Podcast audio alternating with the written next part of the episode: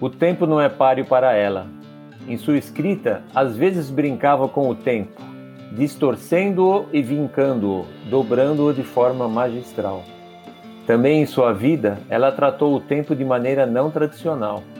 Ela era um tesouro nacional. Sua escrita não era apenas bonita, mas significativa, um desafio à nossa consciência e um apelo a maior empatia.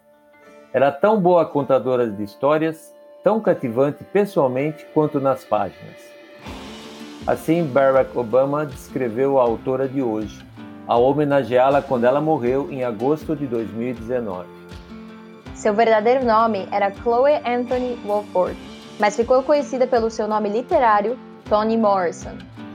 Nossa autora é americana, negra, sendo a primeira mulher negra a ganhar o Nobel de Literatura em 1993. Suas obras retratam a experiência dos afro-americanos, especialmente as mulheres afro-americanas, vivendo ou sobrevivendo em um ambiente hostil, sofrendo violência racial e sexista. Para quem conhece a sociedade americana, sabe que infelizmente o racismo ainda persiste e não foi superado completamente. Toni Morrison, nesse sentido, é uma autora super atual que fala da condição humana, do sofrimento e da necessidade, como disse Barack Obama, de empatia e amor entre as pessoas. O tom das obras dela, no entanto, não é de vitimização. Não há grandes vilões ou santos, mas pessoas, pessoas que sofrem e causam sofrimento na luta para se realizarem, sejam negras ou brancas. Toni Morrison faz parte da literatura americana como um todo, mais especificamente da literatura afro-americana. Acho que a gente pode começar por aí, pai. Essa divisão existe? Por que, que a gente pode dizer que existe uma literatura afro-americana? Literatura afro-americana é aquela descrita até pelos próprios americanos como a produzida por afro-americanos. Basicamente, as pessoas que foram trazidas à força como escravas a partir do século XVI, XVII, XVIII em diante para os Estados Unidos. E essa literatura ela gira em, em torno do tema dos escravos e daqueles não mais escravos, os negros livres que viviam em alguns estados que tiveram a libertação antes do país como um todo e que também sofriam preconceito, mais ou menos como hoje as pessoas negras sofrem em todo o mundo, especialmente nos Estados Unidos. Mas é interessante que a primeira autora negra foi uma autora do século XVIII que havia ido aos Estados Unidos tendo sido trazido como escrava, tinha nascido no Senegal. Ela chama-se Phyllis Whitley e publicou poesia. Já naquela época, uh, o preconceito era tão grande que se considerava que ela não podia ser autora daqueles poemas, porque era negra. Inclusive, ela entrou no tribunal para provar que aquelas publicações que ela fazia em alguns jornais, alguma coisa esparsa, tinham sido escritas por ela. A partir daí, foram se é, avolumando alguns textos, e pode-se dizer que as narrativas, os textos escritos pelos escravos e ex-escravos se agruparam em, do, agruparam em dois grandes textos, dois grandes grupos de textos. Um deles foram as narrativas de escravo, assim chamadas porque eram feitas por pessoas que haviam fugido da escravidão dos estados do sul, onde, como já disse, as, foram a escravidão foi extinta depois do que os estados do norte, ou pelo menos alguns estados do norte, narrando todos os sofrimentos e toda a perseguição que eles sofriam. Dá para ter uma ideia do que é esse tipo de narrativa pelo filme Doze Anos de Escravidão, que alguns anos atrás teve muito sucesso, inclusive o ator principal ganhou o Oscar de melhor ator, que contava a história de um negro livre do norte que foi raptado, capturado em Washington, capital dos Estados Unidos, e transformado em escravo por 12 anos. Uma coisa que, infelizmente, parece que acontecia muito naquela época. As outras narrativas que haviam no século XIX, é, escritas por negros, foram chamadas de narrativas espirituais, que eram relatos sobre a Bíblia, sobre pecados, e que têm sido pouco estudados, ou não havia uma consideração grande com esses textos pelo fundo religioso que continham. Achavam-se que isso não era um, uma fonte de informação, uma fonte de consideração sobre a vida do negro naquela época. Mas agora parece que um movimento de estudo dessas narrativas tem surgido nas universidades americanas. Bom, depois que foram libertados os escravos, eles não eram publicados pela segregação. Essa é a grande verdade. Isso é, essa condição continuou até a década de 20 do século passado, quando um movimento chamado Renascença do Harlem, integrado por grandes autores negros, especialmente Frederick Douglass, que era um, que era um grande orador, era um, um grande intelectual, e que começou a defender a produção de uma literatura para retratar a vida do negro como forma de se emancipar. Porque ele, ele dizia que havia alguns autores negros que escreviam peças, escreviam livros, mas eram uma forma de entreter os brancos, ele dizia. E não como forma de tornar os negros emancipados na sociedade, para combater a segregação. Veja que essa preocupação existe até hoje. Ou seja, o negro produzir uma obra que retrate a sua vida e, ao mesmo tempo, caminhe para a sua emancipação. Então, esse renascimento da, do Harlem foi um movimento importante da literatura negra. E a partir daí, vários autores foram pipocando, muito menos representativos na sociedade, na literatura, do que os brancos, simplesmente porque os negros não têm acesso, eu posso dizer no presente, não têm acesso às mesmas oportunidades do que os brancos, e também não tinham acesso às publicações, as editoras não publicavam os autores negros. Mas, enfim, agora podemos falar da nossa autora, né? Vamos falar da nossa autora, então. A gente vai ver mais para frente que a própria Toni Morrison tem um papel muito importante no meio literário de trazer e dar mais espaço para a literatura negra, que, como meu pai falou, até hoje continua recebendo muito menos espaço que qualquer escritor branco. A Toni Morrison vai ser uma parte importante disso quando ela vai trabalhar como editora. Mas voltando, vamos falar um pouco de quando ela nasceu. Ela nasceu em 1931 em Lorraine, Ohio, é, de uma família de classe baixa, mas era uma família que ela era veio da grande imigração. O que foi a grande imigração?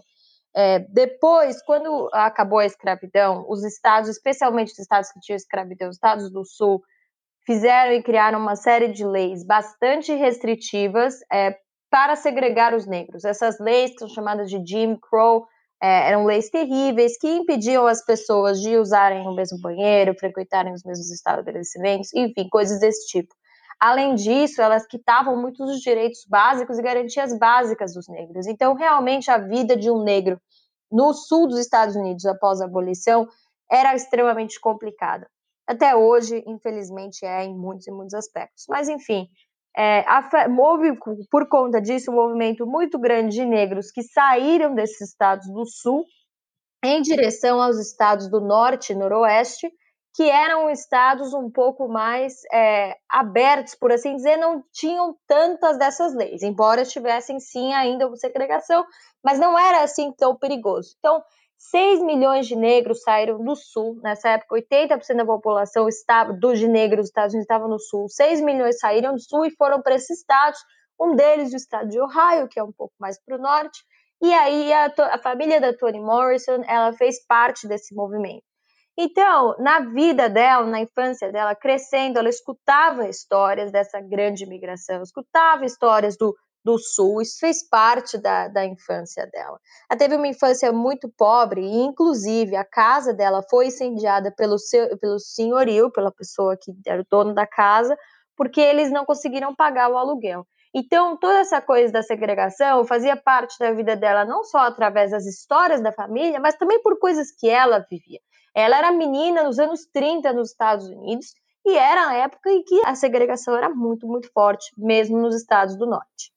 Ela era uma leitora voraz, no entanto, desde criança. Ela, inclusive, relata que ela começou a perceber a segregação depois do segundo ano da escola fundamental, porque ela era tão boa aluna que ela não se sentia nem um pouquinho desprestigiada diante dos colegas, porque ela era a pessoa mais importante da classe, ela era muito inteligente. Ela estudou muito e foi à Universidade dos Negros. Existem algumas universidades que foram criadas por e para os negros, uma delas é Howard, que fica em Washington, e lá ela se formou. Lá também ela ganhou uma bolsa de estudos e terminou o seu mestrado em Cornell, que é outra universidade, não só de negros, mas de grande gabarito na região de Nova York. Né? Bom, ela tornou-se professora depois numa, na Universidade do Sul do Texas por dois anos e depois ela voltou para Howard, pra, por onde ela lecionou por sete anos. E nesse período ela se casa com Harold Morrison. Harold Morrison era um imigrante jamaicano, ela teve dois filhos com ele, e se diver... mas ela se divorciou uh, após seis anos. mas é do Harold Morrison que ela vai a, emprestar o nome para o pseudônimo dela, Toni Morrison. É, e tem um detalhe interessante: ela se batizou católica com 12 anos e adotou o nome de batismo Anthony. Por isso que o nome literário ficou Toni Morrison. Bem, é, nessa, nessa fase que ela se divorciou, ela teve que também enfrentar outra batalha que as mulheres enfrentam. Criou sozinha os dois filhos, tendo todas as dificuldades que isso acarreta naturalmente, né?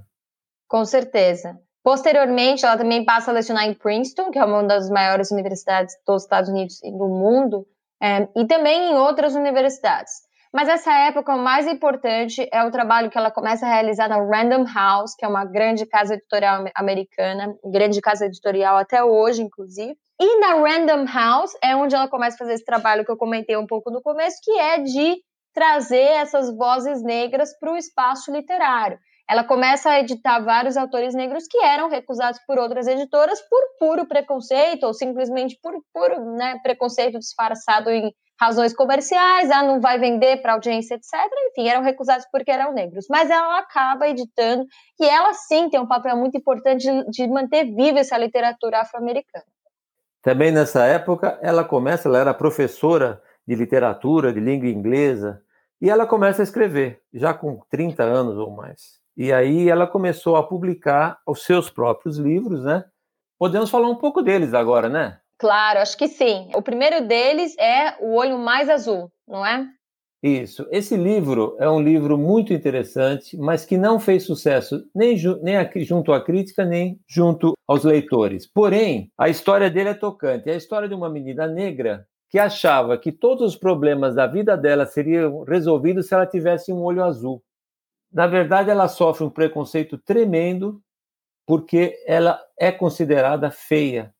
Ou seja, nessa menina se concentra uma série de bullying sociais, tanto pelo fato da raça, quanto pelo fato de ser pobre, quanto pelo fato de, de ser considerada feia. E ela, veja que tristeza, ela se considera feia. Então, havia uma boneca que, como, na, como a, a, até há pouco tempo atrás, quando eu era criança, por exemplo, quase todas as bonecas eu via que eram brancas, né?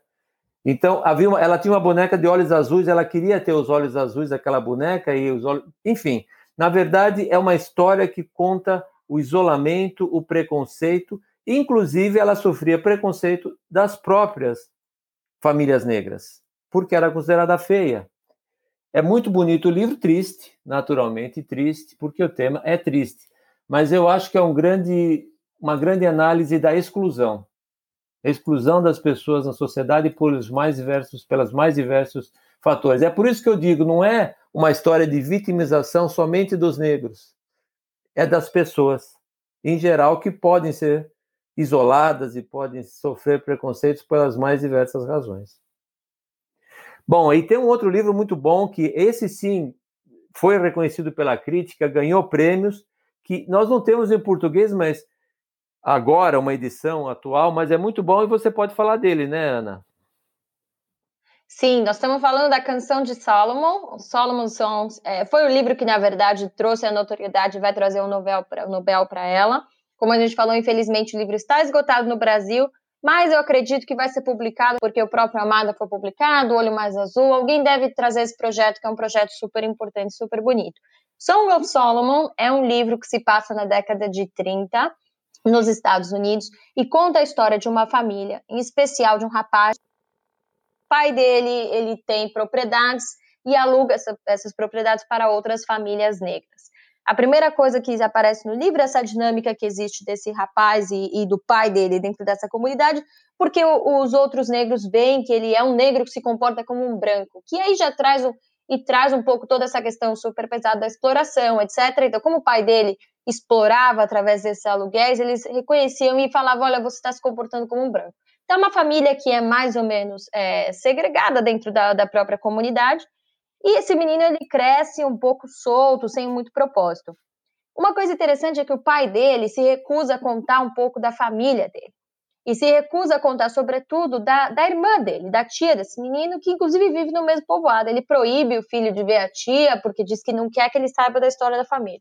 Obviamente, o personagem fica curioso e ele vai para a cidade de onde são a pai e a irmã do pai dele, para a tia, para saber quais são as origens da família dele. Quando ele chega lá, as crianças cantam uma música. É, e essa música, essa Song of Solomon, ele vai descobrindo que vai contar a história da família dele. E a história da família dele não é uma história é, muito comum. Bom, você está falando aqui que eu estou dando spoiler, não estou dando spoiler, porque o livro tem muito mais conteúdo, tem muito mais coisa. Mas é um livro super bonito, é um livro que fala de família, é um livro de relações familiares, é um livro que traz outra vez o tema da exclusão, traz o tema da escravidão, do negro, do preconceito, etc. Então, é, também é um livro super interessante por isso. E é o livro que vai, vai gerar, vai gerar um Nobel de Literatura para ela. Agora, existe um outro livro, esse sim foi publicado no Brasil recentemente, se não estou enganado pela TAG, é, que se chama Amada, em inglês é Beloved. Podemos falar sobre ele, né, pai? Sim, é um livro também bonito, um livro difícil, porque tem passagens pesadas, mas é um livro que se situa no século XIX, depois do término da escravidão, e é baseado numa história real de uma escrava que, ao fugir na época ainda não havia sido proclamada a extinção da escravidão nos estados do sul, ela fugiu e ela tinha uma filha pequena que ela mata para que a filha não se torne escrava, não continue escrava como ela. Então, baseado nessa história real, ela escreve esse livro em que existe uma personagem que teria passado pelo mesmo trauma, pelo mesmo drama, só que Aí entra uma outra característica da Toni Morrison, que é a, as histórias mágicas têm algum contato com a nossa literatura aqui latino-americana. Essa, essa criança que foi morta para não se escravizar, não ser escravizada, ela assombra a família. E aí tem que ler, mas é muito bonito, porque relata não só o sofrimento, claro, de, todo, de toda a crueldade da escravidão e dos donos dos escravos do Sul, mas também todo o sofrimento da mulher para se colocar na sociedade. Mesmo de, entre os escravos, a mulher era o elo mais frágil, era o elo que era explorado até dentro do, da comunidade de escravos e cada propriedade. Enfim, tem toda uma história que a gente vai descobrindo aos poucos uma narrativa muito bem montada. Então, vale a pena ler Amada, que é um livro que eu acho que está mais disponível, talvez junto com O Olho Mais Azul. Sim, o Amada também, uma coisa, você tocou numa característica importante, a gente está falando, é muito bonito, é muito bonito. O texto da Toni Morrison é um texto extremamente elegante. A gente falou semana passada do Bulgakov é, e também do Mário Vargas Llosa, do, da, do quanto a gente valoriza o, o texto bem escrito. Toni Morrison escreve maravilhosamente bem, mas não, não é só uma questão de qualidade do texto, é um texto bonito, é um texto estético, pelas imagens que faz, pelo som das palavras. Mesmo eu acredito que mesmo a tradução do inglês para o português deve ficar super bonito, porque o texto é um texto realmente muito bonito. É, mas é, como ela trata essas, essas questões de sofrimento, etc., de uma maneira muito elegante, não deixam de ser livros muito profundos e às vezes bastante tristes, é, porque são temas muito, muito difíceis, né? A gente estava até falando algumas cenas do Amada que não falaremos para spoiler, mas são cenas da escravidão, isso é, não é fácil ler isso, mas é importante como ela traz isso de uma maneira muito bonita e muito interessante. É, uma das frases que eu guardei do livro é de uma personagem que diz para sua neta, para sua nora, na, antes de morrer, ela diz: é, Eu queria dizer para vocês que não existe o azar o que existe é o homem branco. Então vejam você a, a crítica de uma ex-escrava, uma, uma vida de sofrimento, na beira da morte ela chega a essa conclusão. Bom, mas enfim, vale a pena ler então? Bom, com certeza. Eu acredito que Toni Morrison é uma escritora que vale, vale a pena ler por vários motivos. Primeiro, porque ela é expoente da literatura afro-americana que é uma literatura interessante. Gente estava comentando um dos aspectos da literatura afro-americana que é super, eu pessoalmente acho super poderoso, é que, é, um, é que eu acho que tem mais escritoras famosas que escritores. Ela é uma literatura que tem um, tem um aspecto feminino muito importante. Tem, tem razões históricas para isso. Durante o período da escravidão, as mulheres viviam mais que os homens porque eram colocadas em trabalhos dentro da casa e não tanto no campo necessariamente. Então tem razões muito tristes para isso, mas também as vozes femininas foram muito importantes. E também existe a tradição da oralidade da, das histórias africanas, porque a literatura não é simplesmente escrita, não é somente escrita, melhor dizendo. Também existe a parte oral, as histórias que passam de pai para filho, junto com canções, inclusive danças, etc., em que os africanos são muito fortes. Isso também entre nós, né? E, e, as mulheres são as guardiãs dessas histórias, aqui no, entre nós, as babalorixás, etc. Enfim, é, essa, essa característica da oralidade da literatura africana, ela favorece a permanência das mulheres como expoentes. E é muito bacana que a primeira, primeiro, o primeiro autor, vamos chamar no, no, no masculino, querendo dizer os dois, é uma autora. Né? Terá, tinha sido uma autora e também uma autora nascida na África. Veja que interessante. Já começa daí a raiz. Então, é, eu acho que vale a pena ler por isso, vale a pena ler para as pessoas conhecerem essas coisas e talvez começar a ver a coisa de uma forma mais correta, né? Com certeza. Eu acho que também vale a pena ler porque é um texto muito bonito. Eu acho que é um texto que vocês realmente vão entender que é um texto único não, não é um, um, tipo de livro que você aparece aquele, parece aquele, não. Parece Toni Morrison mesmo. Quando você lê entre um e outro, fica muito claro. Eu acho que brasileiro, muitas vezes, é, vê o negro americano como músico, como atleta. Mas não é só isso. A participação, como aqui no Brasil também, não é só como atleta, mas a participação na vida intelectual do negro é muito importante nos Estados Unidos. Então, Toni Morrison é um expoente dessa, dessa verdade que muitas vezes não fica evidente para algumas pessoas, que eu acho que a gente tem que conhecer. E nesse sentido, é literatura americana em geral. Eu diria que é literatura mundial, né? uma literatura de projeção mundial, tendo sido feita por negro, por branco, mas ela se destaca de qualquer maneira. Vamos ler o texto, que eu acho muito bonito esse texto, da Amada, né? Grandes mulheres, é, grandes temas, adoro. Nós vamos fechar com o trecho do Amada, é um trecho super, super bonito e bastante marcante. Vamos lá. Estava falando do tempo. É tão difícil para mim acreditar no tempo. Algumas coisas vão embora, passam. Algumas coisas ficam. Eu pensava que era minha rememória. Sabe? Algumas coisas você esquece. Outras coisas não esquece nunca. Mas não é. Lugares, os lugares ainda estão lá. Se uma casa pega fogo, desaparece, mas o lugar, a imagem dela fica, e não só na minha memória, mas lá fora no mundo. O que eu lembro é um quadro flutuando fora da minha cabeça. Quer dizer, mesmo que eu não pense, mesmo que eu morra, a imagem do que eu fiz, ou do que eu sabia, ou vi, ainda fica lá, bem no lugar onde a coisa aconteceu. Muito bonito. Muito bonito, muito bonito, muito emocionante. Fiquei emocionada falando da Toni Morrison, são realmente textos muito emocionantes, nos emocionamos aqui.